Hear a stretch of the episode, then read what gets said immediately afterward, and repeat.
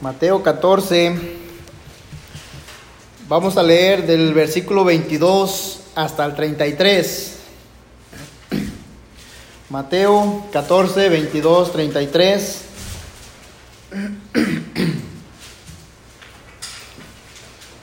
Cuando lo tenga por ahí, póngase de pie. Mateo 14, 22 al 33. Amén. La palabra del Señor dice así de esta manera. Mateo 14, 22 al 33. Dice, enseguida Jesús hizo a sus discípulos entrar en la barca e ir, e ir delante de él a la otra ribera, entre tanto que él despedía a la multitud. Despedida la multitud, subió al monte a orar aparte, y cuando llegó la noche estaba ahí solo. Y ya la barca estaba en medio del mar, azotada por las olas, porque el viento era contrario. Mas a la cuarta vigilia de la noche Jesús vino a ellos andando sobre el mar. Y los discípulos viéndole andar sobre el mar, se turbaron diciendo, un fantasma, y dieron voces de miedo. Pero enseguida Jesús les habló diciendo, tened ánimo, yo soy, no temáis. Entonces le respondió Pedro y dijo, Señor, si eres tú, manda que yo vaya a ti sobre las aguas. Y él dijo, ven. Y descendiendo Pedro de la barca, andaba sobre las aguas para ir a Jesús. Pero al ver el fuerte viento, tuvo miedo. Y comenzando a hundirse, dio voces diciendo, Señor, sálvame. Al momento Jesús, extendiendo la mano, asió de él y le dijo, Hombre de poca fe, ¿por qué dudaste? Y cuando ellos subieron en la barca, se calmó el viento.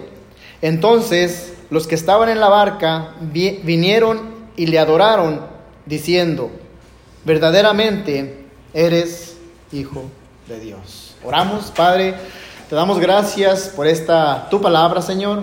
Te damos gracias por la enseñanza que tú traes para nosotros por medio de ella. Pedimos, Señor, que escudriñes nuestra vida, nuestro corazón y que podamos, Señor, sentir tu presencia en este momento, que podamos, Señor, entender con claridad el mensaje que tú nos traes a continuación. Lo pedimos en el nombre de Cristo Jesús. Amén. Puede tomar asiento.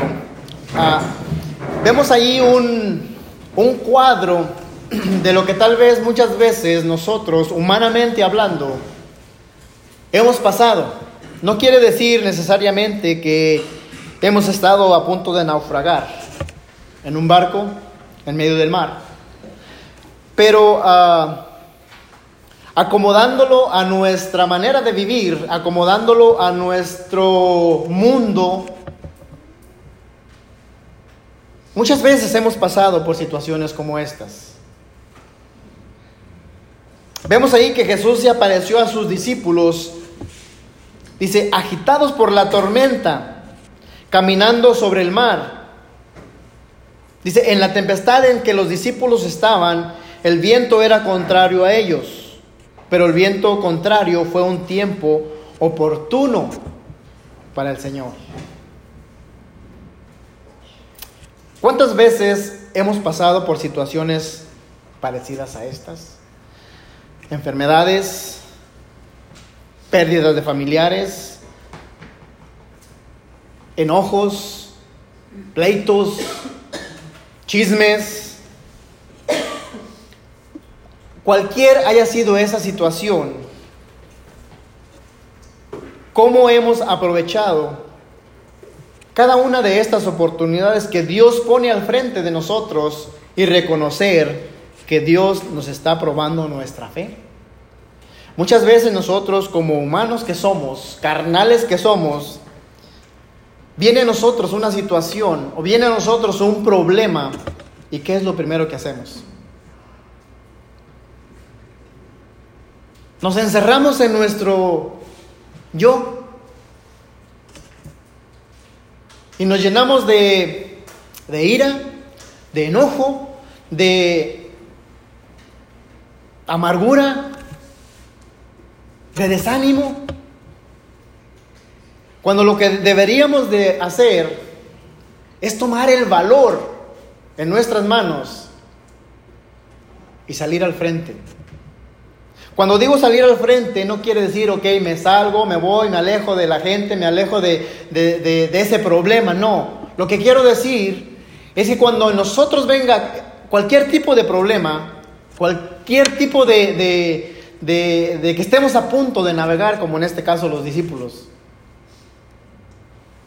nosotros como hijos de Dios, lo primero que debemos de hacer es orar, arrodillarnos, encerrarnos en nuestro cuarto de guerra e ir a Dios en oración, e ir a Dios y pedirle a Dios guía, pedirle a Dios sabiduría para que de esa manera nos ayude a sobresalir, a sobrellevar esa situación. Ese fue un tiempo oportuno para que ellos pudieran ver lo que Jesús podía hacer. Al momento no se daban cuenta, pero se empezaron a dar cuenta en lo que pasó a continuación. Y muchas veces nosotros sabemos que, que somos hijos de Dios, sabemos que Jesucristo mora en nosotros. Sabemos que el Espíritu Santo es el que nos transforma. Sabemos que el Espíritu Santo es el que nos mueve. Sabemos que el Espíritu Santo es el que nos da de cachetadas y lo podemos ver de esa manera. Exhortándonos, ¿por qué? Porque Él es el único que puede ver la manera en que estamos nosotros viviendo la vida cristiana que nosotros estamos llevando. Pero vemos allí que ese fue un, fue, fue un tiempo oportuno para que ellos pudieran ver lo que Jesús podía hacer. Los discípulos vieron sus maravillas en ese gran abismo de su angustia. Y lo que a nosotros muchas veces, en vez de que, de que como estos discípulos ah, veamos las maravillas que Dios puede hacer, las maravillas que Dios quiere hacer por medio de esas angustias, de esos problemas que estemos pasando, nosotros nos alejamos de Dios. Nosotros nos olvidamos del poder que Dios tiene. Y en este caso los discípulos la pudieron ver, pudieron ver esas, esas maravillas. ¿Por qué? Porque se dieron cuenta quién era Él. ¿Cuántas veces todas y cada una de las angustias que Dios permite que pasemos, podemos ver las bendiciones de parte de Dios? ¿Cuántas veces? Yo creo que no nos atreveríamos a, enumerar una cantidad. Porque cuando viene a nosotros, como les dije anteriormente, esa clase de situaciones, esa clase de problemas, lo primero que hacemos es renegar, enojarnos.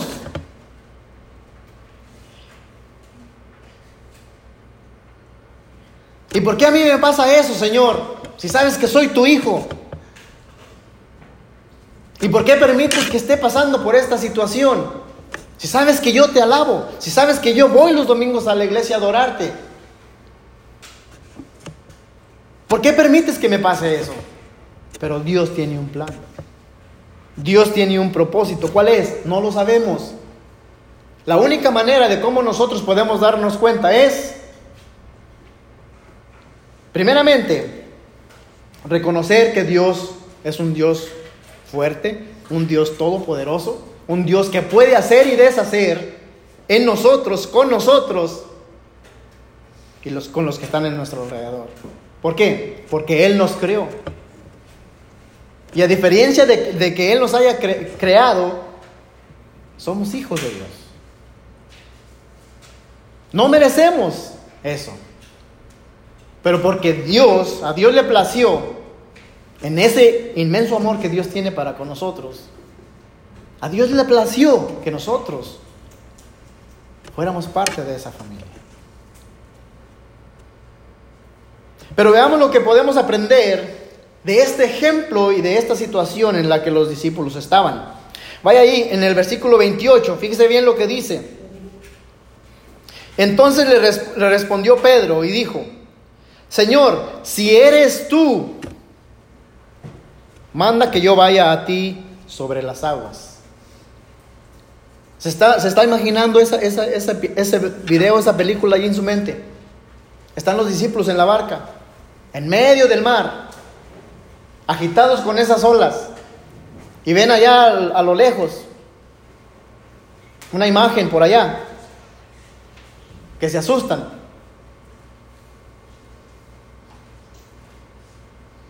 Y dice, entonces le respondió Pedro y dijo, Señor, si eres tú, manda que yo vaya a ti sobre las aguas. Y vemos allí una osada petición. La palabra osada quiere decir atrevida o atrevimiento o aventado, como usted le quiera llamar. Y eso es lo que Pedro tenía. Vemos allí esa atrevida petición. Aquí vemos el coraje y la aprobación de Cristo. Dice, muy atrevido fue Pedro al desear aventurarse para ir hacia Cristo. Y nosotros, ¿cuántas veces hemos actuado como Pedro? ¿Cuántas veces hemos actuado con, con, alguno de los discípulos? ¿Sabe una cosa? Muchas veces, o la mayoría se podría decir de las veces, actuamos tal vez como Judas. Se oye bien feo, pero la mayoría, yo digo que la mayoría de las veces, muchas veces actuamos como Judas. Porque negamos a Dios, negamos a Cristo. Y tal vez va a decir, no, pero es que yo creo en Él, sí. Pero es muy diferente a creer, a tratar de hacer lo que Él nos está diciendo, lo que Él nos está pidiendo. Y muchas veces lo negamos de esa manera. No nos damos cuenta, pero lo hacemos. La osadía o el atrevimiento de Pedro era el gran don que él tenía. Y por eso fue el primero que se animó a pedirle que le permitiera ir hacia él. Pedro le dijo, Señor, si eres tú. Versículos anteriores ya les había dicho el Señor que, que se tranquilizaran, que no tuvieran miedo, que era Él.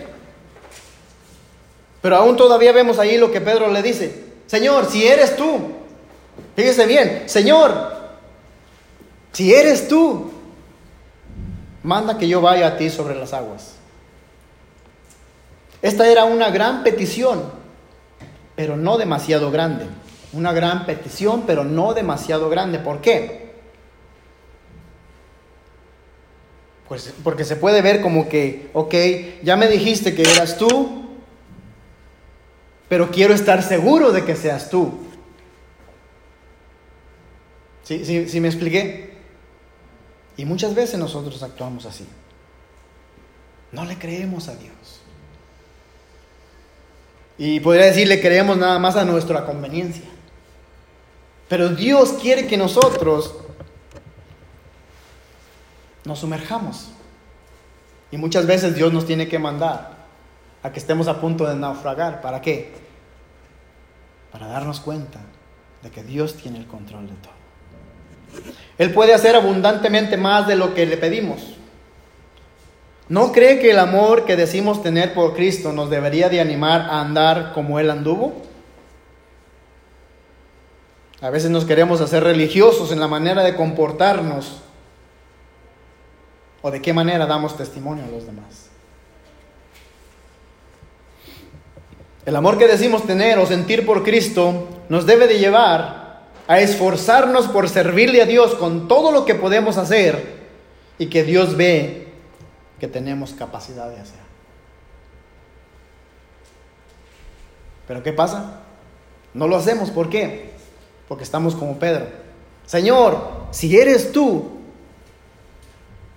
Señor, si en verdad tú crees que yo puedo hacer lo que tú crees que yo puedo hacer, entramos allí en, como que será o no será. El amor verdadero capacita para atravesar lo mismo por agua como por fuego, para llegarnos a Cristo. ¿Cuántas veces alguien de usted se ha, estado a punto de ahogarse? Yo sé que Lupita sí, pero no se acuerda a lo mejor. ¿Te acuerdas? Pero la mamá, la mamá de Lupita sí se acuerda. Una vez se metió a una alberca y pues no sabe nadar. ¿Cuántos años tenía? Ajá, por ahí. Y lo bueno que ella, ella la vio. Echó carrera y pues lo bueno que es buena para nadar también.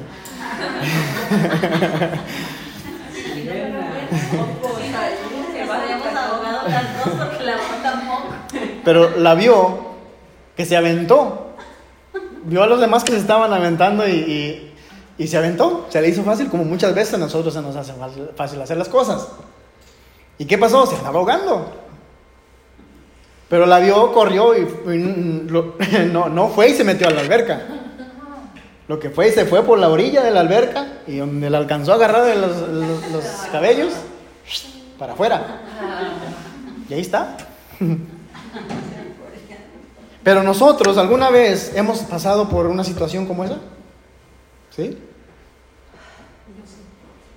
Que siente como que no se acaba el agua,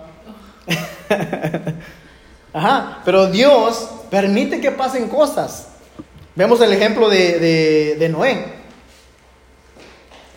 Claro, no se, no se estuvo ahogando, ¿verdad? Pero Dios usó el agua para que ellos se salvaran. Vemos el ejemplo también de, estos, estos jóvenes que los metieron al, pozo con, con, lumbre, ¿verdad? ¿Cómo se llaman?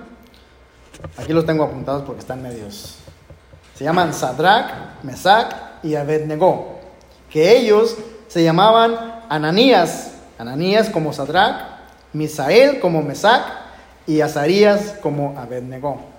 Y ellos pasaron por fuego. Y no fue un, fuego, un fuego cualquiera. Pero ¿qué pasó allí? ¿Qué pudimos ver allí? La mano de Dios. Y muchas veces nosotros con una chispita de fuego, nos estamos quemando todo.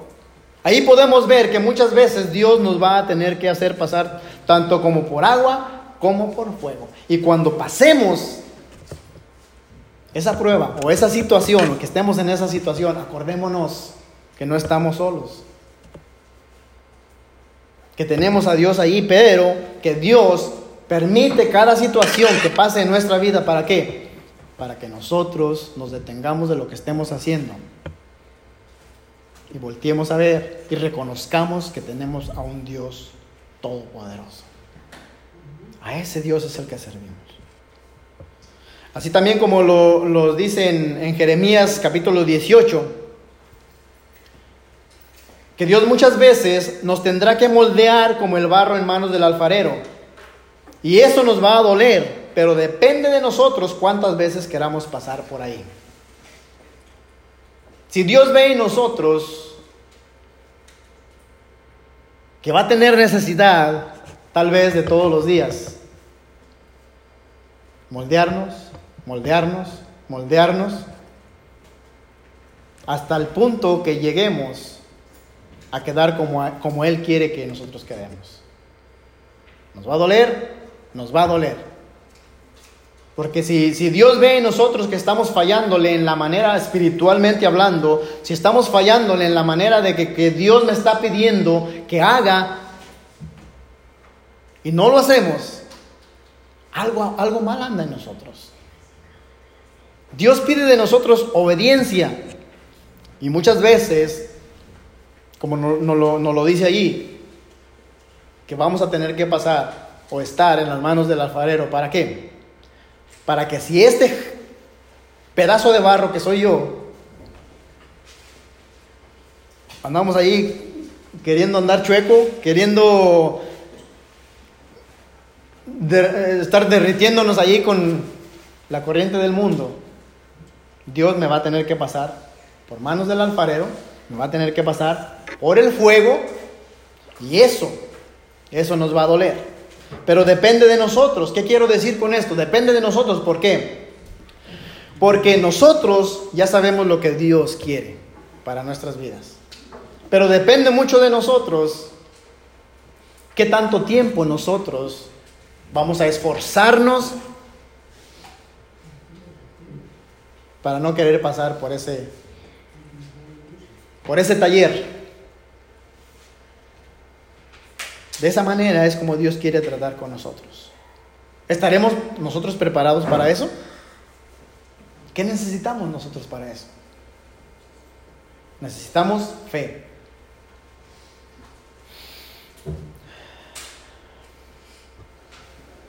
Quienes deseamos acercarnos a Cristo tenemos que hacerlo así como Pedro. ¿Qué fue lo que tuvo Pedro antes, ah, cuando estaba en la barca?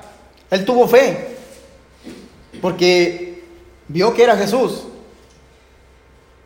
Y si no hubiera tenido esa poquita fe, hubiera dicho, no, de loco me aviento al mar. De loco me meto al mar.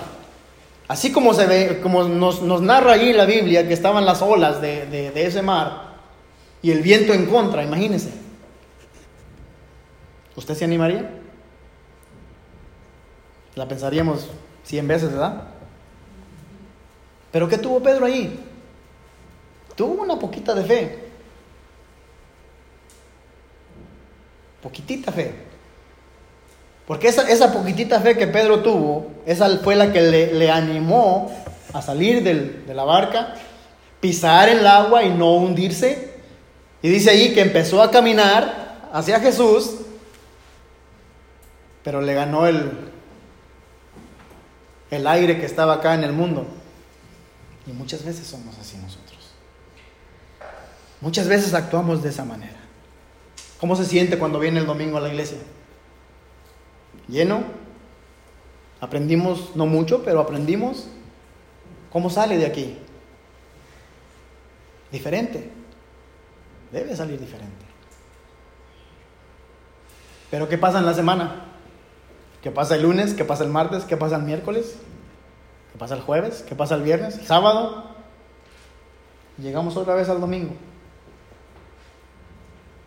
Pero ¿cómo estuvo en esos días antes de llegar el domingo? Ajá. Eso es lo que nos debe de llevar a pensar a detenernos, ok, ¿qué estoy haciendo? ¿Qué aprendí el domingo? Reconocer que el hermano se está esforzando para meternos esa información. Porque sinceramente, entre semana no estudiamos. Si vemos que otros hermanos no se atreven a elevar una oración como esta, seamos nosotros los que le digamos a Jesús, déjame que yo vaya. Como le dice allí Isaías en Isaías 6:8, dice, después oí la voz del Señor que decía,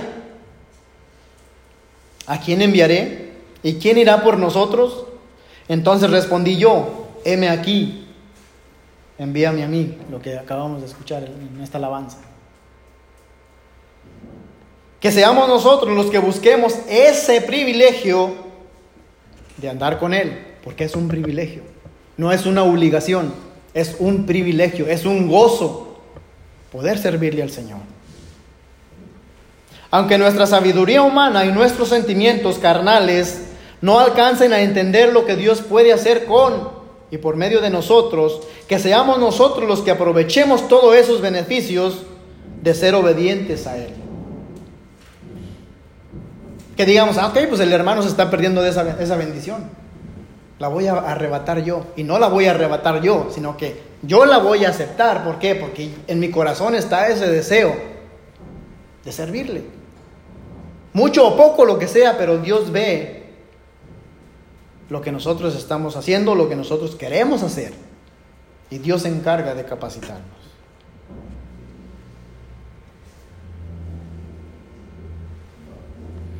Dios quiere que seamos fieles. Dios quiere que seamos obedientes.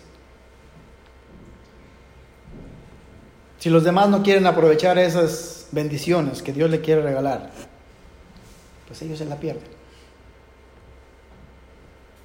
Versículo 29, fíjese lo que dice. Y él dijo, ¿qué dijo? No, no te salgas de la barca. La tormenta está muy fuerte, espérate que se calme, como a veces nos pasa que, ay, está lloviendo bien fuerte, espérate que se calme un poquito. Porque nos vamos a dar una buena mojada. Fíjense lo que dice Jesús. Ven. ¿Jesús lo conocía? Claro que lo conocía. ¿Jesús lo conoce a usted? Claro que Jesús lo conoce usted. Pero fíjese lo que le dice, ven. Y descendiendo Pedro de la barca, andaba sobre las aguas para ir a Jesús. Y vemos allí una invitación bondadosa que él dijo, ven, esa es la invitación que está ahora haciendo. La puerta está abierta, no solo para los que aún no han aceptado a Jesús en su corazón, sino también es para nosotros. Él nos está invitando a que vayamos a Él para que le sirvamos. A Pedro se le estaba abriendo la puerta de la fe. Se le estaba invitando a caminar donde solo los pies de la fe pueden andar. Título de este mensaje. ¿Ya se los di? Ahí les va. Un andar sobrenatural. Ah, qué bonito se oye. Un andar sobrenatural. Y para nosotros esa invitación de servicio que cada día el Señor nos está dando debemos de aprovecharla. Por más mínima que sea o que usted siente que sea esa invitación de parte de Dios por medio de su Hijo Jesucristo y el Espíritu Santo que mora en usted, que usted se dé cuenta de que verdaderamente no estamos haciendo nada.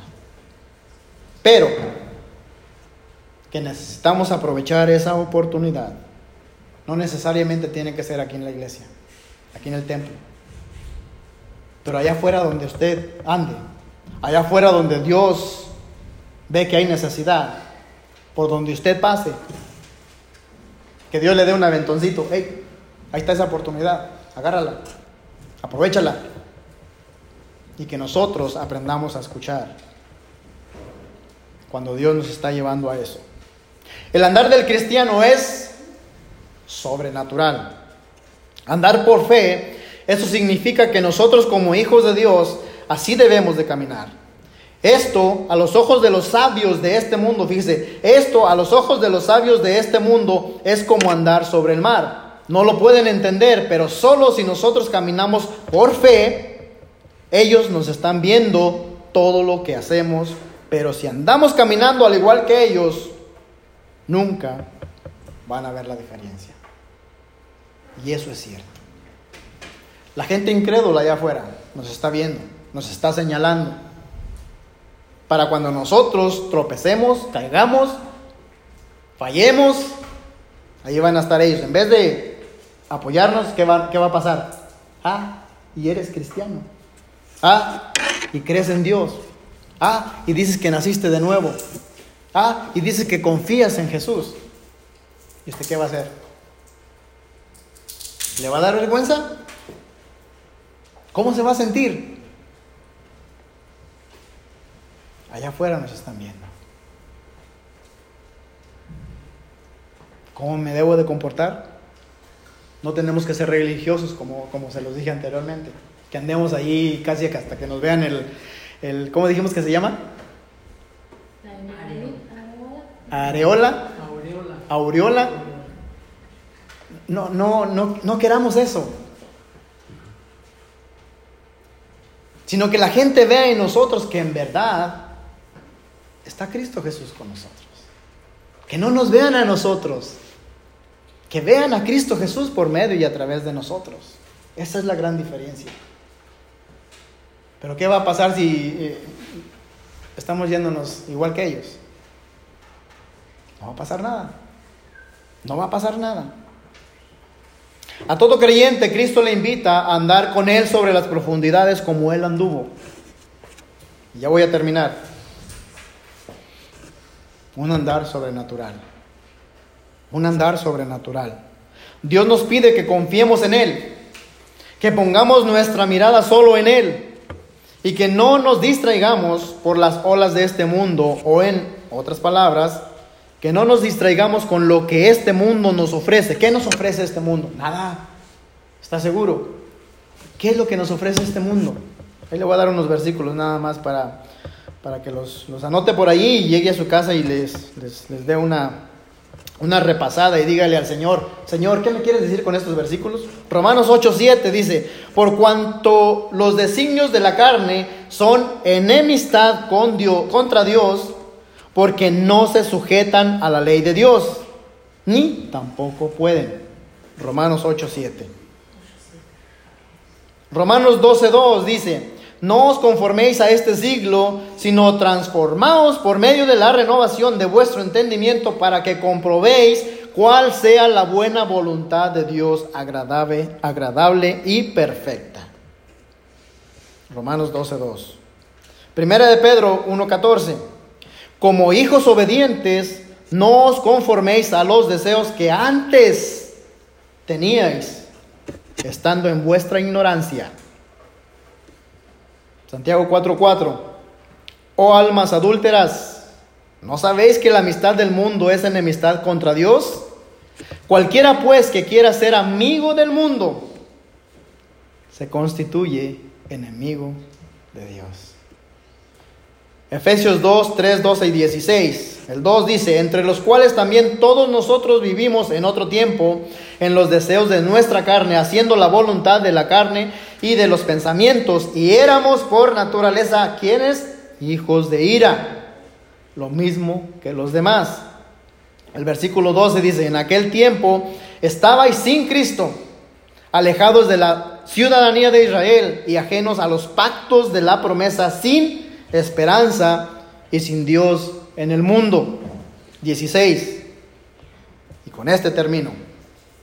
Y mediante la cruz, reconciliar con Dios a ambos en un solo cuerpo.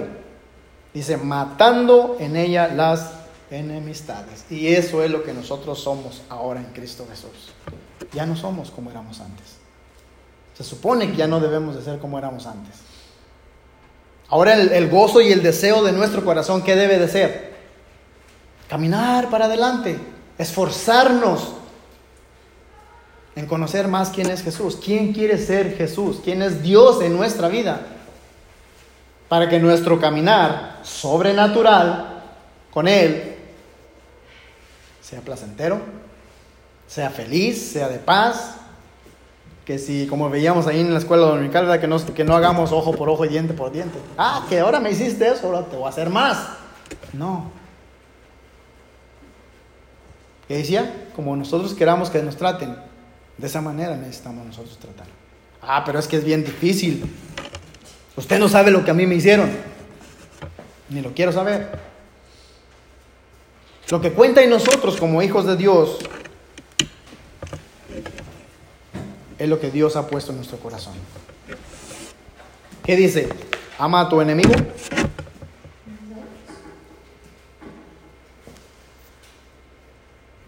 Debemos amar. Debemos perdonar. Y eso es lo que Dios quiere de nosotros. Si ya nos montamos en este barco, ¿qué tenemos que hacer? Seguir remando. ¿Para dónde? ¿Para atrás? No, para adelante. Sí, pero el, el, viento viene contrario a, a, nosotros. No podemos, nos vamos a cansar. Sí, nos vamos a cansar. Pero Dios dice que descansemos en Él. Dios dice que confiemos en Él. Dios dice que dependamos de Él. Y de esa manera es como podemos seguir avanzando. Pero está en usted.